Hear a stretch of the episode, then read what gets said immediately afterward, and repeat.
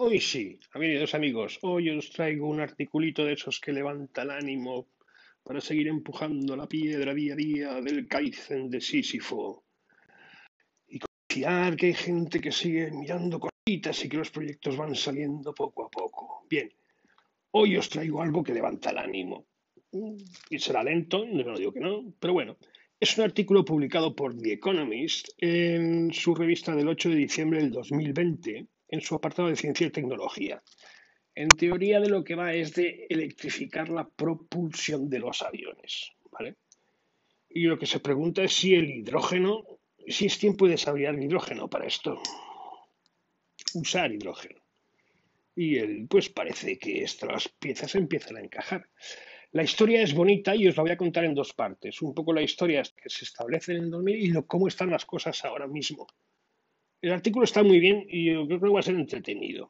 Bueno, pues todo empieza en 1950, con un proyecto militar que se llama el Project Suntan, donde las fuerzas aéreas americanas lo que querían conseguir era una propulsión con hidrógeno. ¿Vale? Y contrataron a una empresa americana estas que se dedica a estas historias. Y bueno, pues consiguió que funcionara. El problema es que, que el almacenaje y el suministro pues no estaba conseguido y era muy caro. Entonces lo abandonaron. Pero el tema siguió, siguió. Entonces, eh, porque al final el hidrógeno sí consiguieron demostrar que daba tres veces más potencia por kilo que el queroseno. Y el queroseno que contamina la de Dios. O sea, estamos en contra el carburo, contra el petróleo, ¿no? En los años 80, Tupolev hizo algunas pruebas. Mm, no llegó a mucho. Boeing intentó en Alemania hacer una pequeña demostración, pero no llegó ni a despegar. Años 80. ¿Vale? Porque el hidrógeno, el hidrógeno, pues aunque parece ligero, bueno, pues al final abulta mucho. Y, hay que almacenarlo a bordo. Y hay que presurizarlo. O sea que tiene sus historias, licuarlo. ¿Vale? Y, y tampoco está la distribución conseguida. Bueno, claro, no está conseguida porque está empezando el tema. Entonces, eh, bueno, ¿y ahí quedó la cosa? Pues no lo sé, pero las emisiones de carbono ahora mismo, claro, pesan mucho en la balanza. Empiezan a hacer rentable este tipo de historias. El proyecto Suntan se aproximaba porque tenía, quería el suministro directo de hidrógeno porque estaba trabajando con un jet, ¿vale? Con un propulsor a chorro. Pero también hay aviones que llevan hélices. Y eso les permitió mm, empezar a pensar en una segunda aproximación.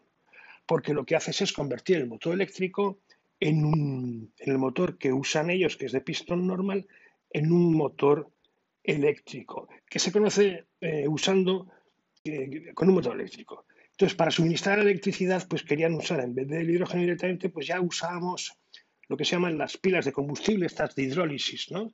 Que haces una hidrólisis con el hidrógeno y obtengo la energía y funciona. Ellos los llaman las fuel cells, se llama en inglés. Pilas de combustible. Pilas de combustible. No el combustible directamente. Bien. Y esto fue Ceroavia, una firma basada en Cranfield, en el sudeste de Britania, en septiembre de este año, pues eh, los, mm, estos ingenieros británicos, pues eh, con seis, eh, un, six-seater fuel cell powered aircraft bien, consiguieron despegar una Piper de seis plazas. Y la cosa ya se ha empezado a mover. Septiembre de este año.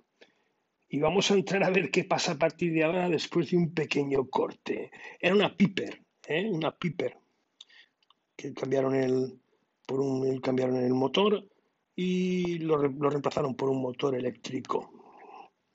¿Vale? El, boss de Terapia espera que esta demostración pues eh, le deje volar, porque bueno, llegaron a volar, ¿eh? Llegaron a volar.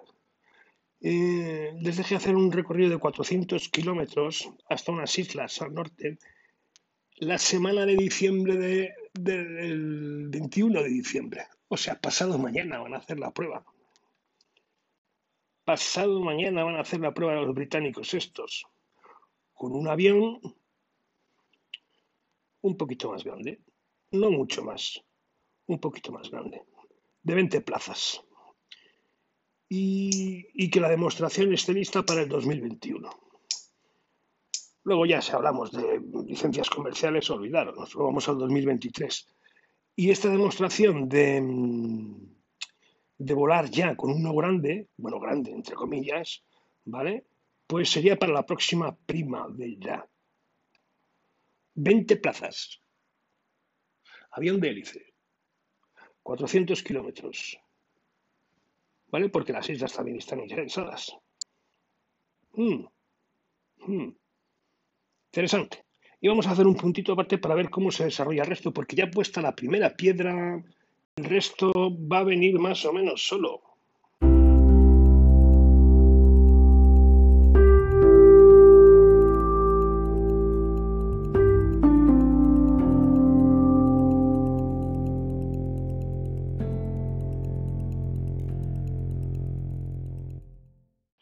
Pues sí, esto se empieza a mover.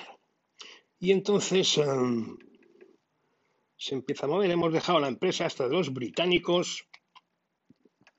Y en América hay un fabricante de motores llamado Magnix que ha anunciado que se ha unido con Universal Hydrogen, una firma de Los Ángeles, para convertir un Havilland, que es de hélices, de 40 plazas, para que funcione con estas pilas de combustible y que puede estar listo para el 2025. O sea, las fechas empiezan a entrar en competición, ¿vale? Pero hablamos de un Javier, un Javier es Javier de toda la vida, ¿eh? Una firma llamada, americana, llamada Aerotech, ¿vale? Pues em, voló una Cessna de nueve plazas, también convertida en baterías eh, con poder de batería, ¿vale? Eh, volando en Washington. Una compañía americana, ¿vale? Una nueve plazas, una Cessna.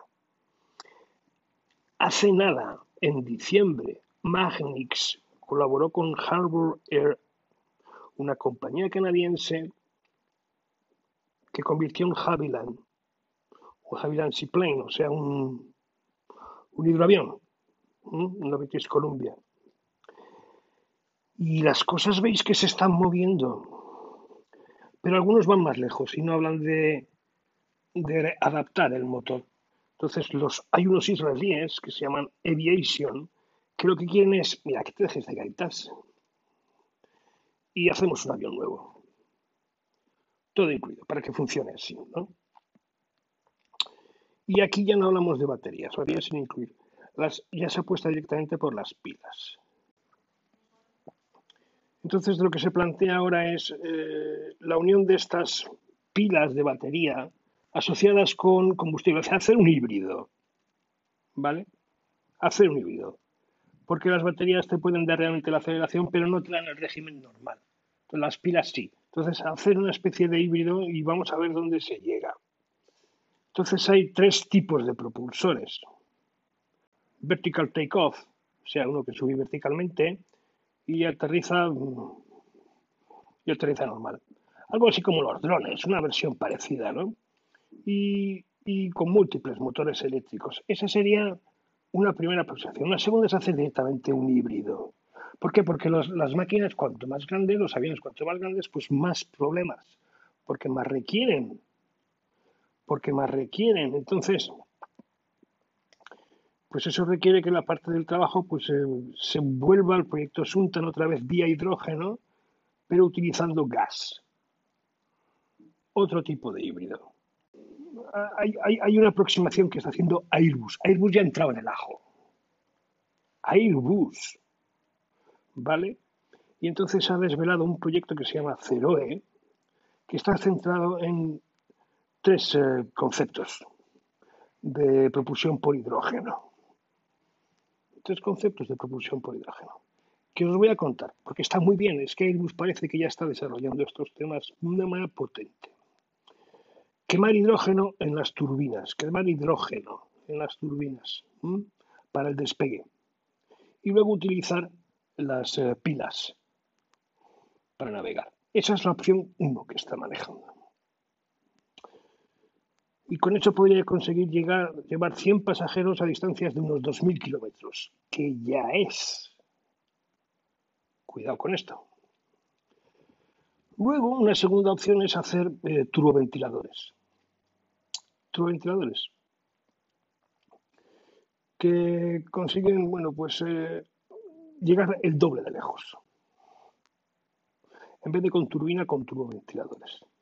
Y una tercera aproximación, que esta es más experimental, pues eh, hace un blended wing. Eh, digamos que hace un nuevo diseño del avión, como los, como los israelíes, ¿no? donde utilizo las alas como tanques y crea un extra volumen para almacenaje. Airbus. ¿Vale? Ahora, el reto del hidrógeno es complicado porque hay que pensar en un nuevo motor, una nueva turbina o algo similar, y eso cuesta pasta.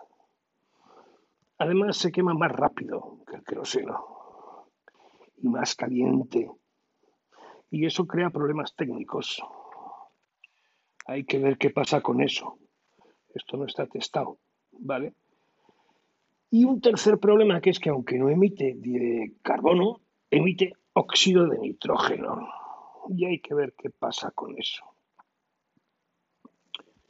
Pero bueno, negativamente eso es lo que hay.